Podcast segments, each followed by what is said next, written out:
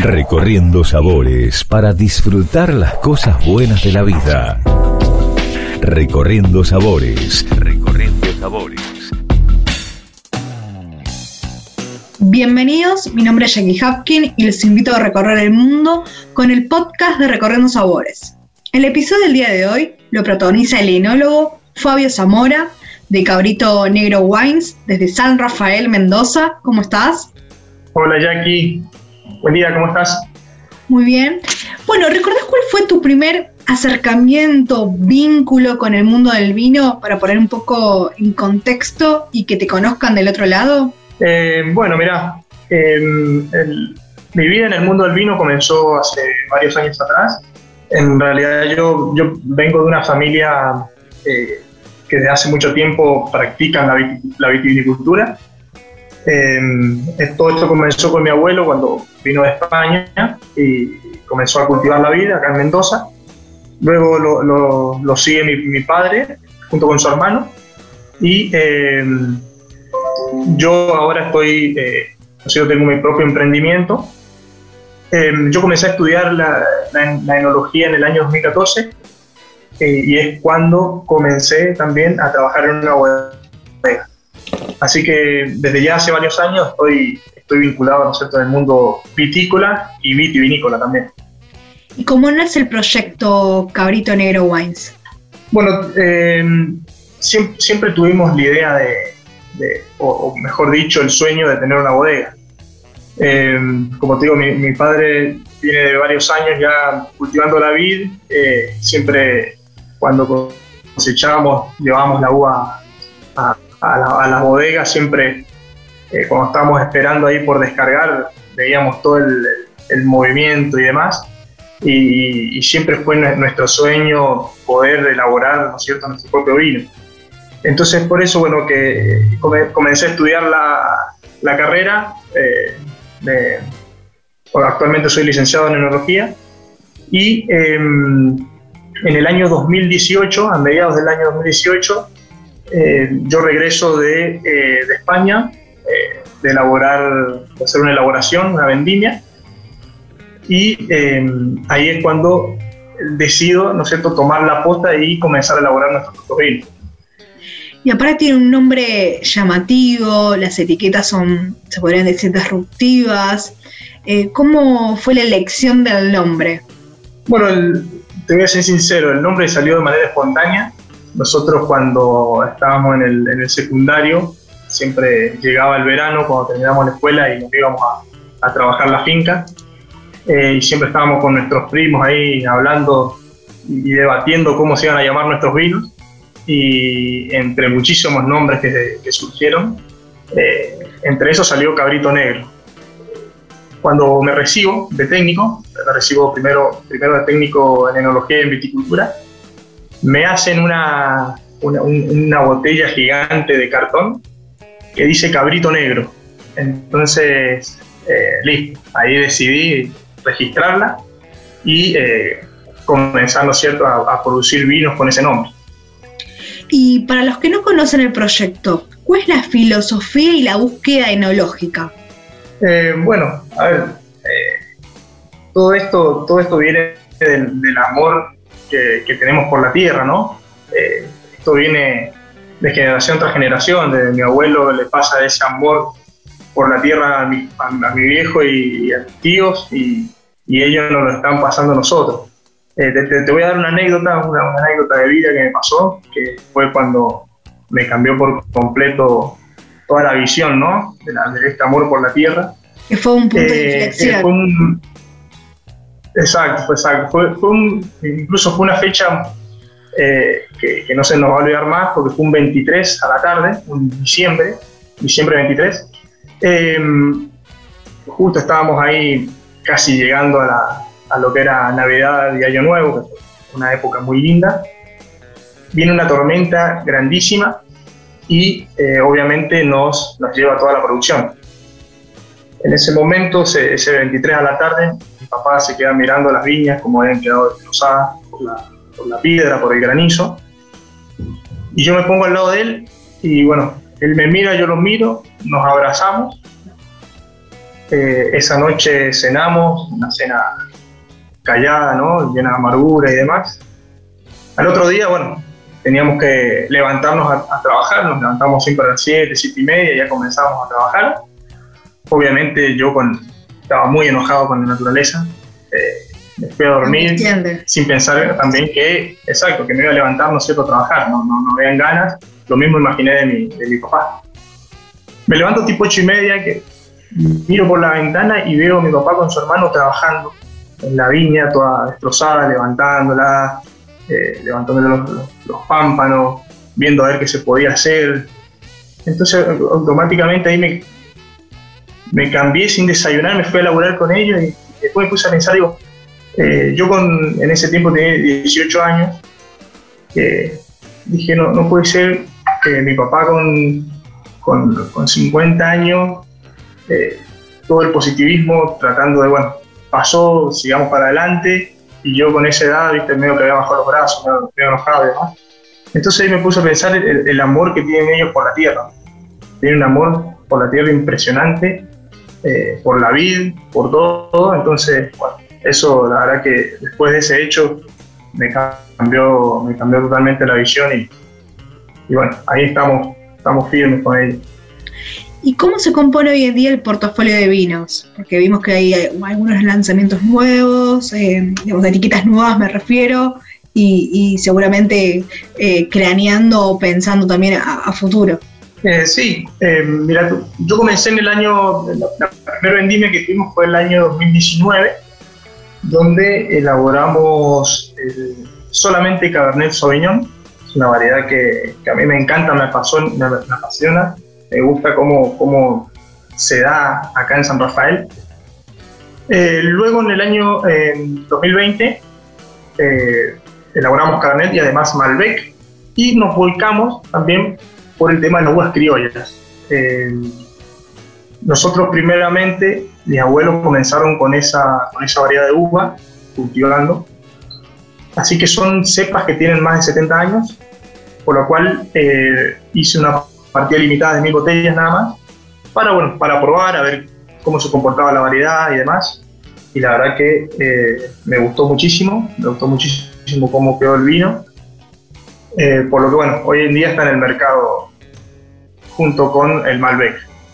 Cabernet eh, va a salir un poquito más adelante. Estamos esperando ahí que, que se madure, que se redondee un poco. un poco rebelde todavía. Eh, bueno, bueno cada, cada región tiene, tiene lo suyo, ¿no? Nosotros estamos un poco retirados de la, de la cordillera de los Andes, es un clima eh, durante el día bastante templado y en la noche son noches frescas. Eh, nosotros, acá en San Rafael tiene la particularidad de, estar protegido por un cordón montañoso que se llama, todo lo que es el cordón montañoso de Sierra Pintada, Cuesta de los Terneros y, y Valle Grande esa, esa sierra, esas montañas nos protegen mucho de los vientos y nos protegen también eh, de, los, vientos del sur, vientos fríos. Entonces se hace una especie de microclima. Después, en, después, en cuanto al, suelo, eh, hay, hay, una diversidad impresionante. Tenemos suelos que están más pegados a, a este cordón montañoso que te nombraba recién, que son suelos más alluviales y demás. Y después, a medida que nos alejamos, tenemos suelos más profundos, tenemos muchos suelos arenosos, gredosos. Em, es amplio, es amplio el oasis, eh, por lo que tenemos mm, diferentes tipos de suelo que pueden llegar a aportar a cada variedad eh, y eh, lo suyo, ¿no? Traes un abanico de posibilidades que te da como enólogo buscar qué perfil quieres para tu vino. exacto, exacto. ¿Y, qué rol juega la investigación y las nuevas tecnologías en la elaboración? Eh, bueno, e, es una buena pregunta. Eh, la verdad que es muy importante, ¿no? Cada, año que pasa se van tecnificando más las cosas eh, porque se está, se está complejando el tema de la, de tecnología, ¿no? cada día aparecen nuevas tecnologías, nuevos filtros, nuevas despalilladoras, ¿no? que, te producen, que te permiten procesar mucho mejor la vendimia, eh, los vinos y demás. Eh, yo creo que, esta aplicación de las nuevas tecnologías te ayudan, eh, te ayudan a mejorar el proceso, eh, pero también está bueno no, no salirse de lo tradicional. Eh, yo en lo particular me gusta mucho lo, tradicional, obviamente siempre buscando tener buenas condiciones enológicas. ¿no? ¿Aplican la sustentabilidad o algunas herramientas o algunas prácticas en el viñedo? Eh, bueno, en cuanto a nuestros viñedos, eh, su trabajo eh, es tradicional, ¿no? Todas las labores que se le hacen es tradicional. Esto venía, venía de, mi, de mi abuelo, ¿no? que venía inculcado ya de España, que había que mover la tierra y demás.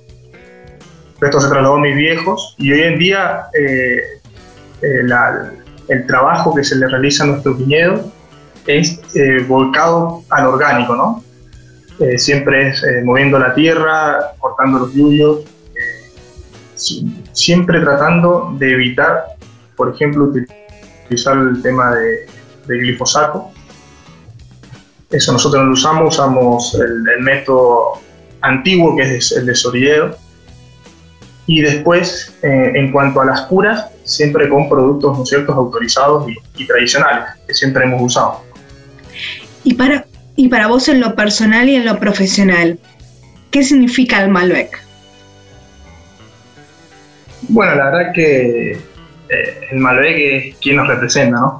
Eh, Malbec es una variedad, es la variedad ícono de, Argentina y la verdad que nos está dejando muy bien posicionados a nivel mundial.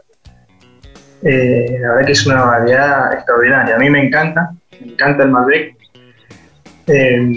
Prefiero el Cabernet Sauvignon, lo prefiero, lo prefiero como para elaborarlo, prefiero para, como vino para consumirlo, pero no podemos dejar de lado a, este protagonista que es el Malbec, que la verdad estamos siendo muy, buen, muy bien reconocidos a nivel mundial.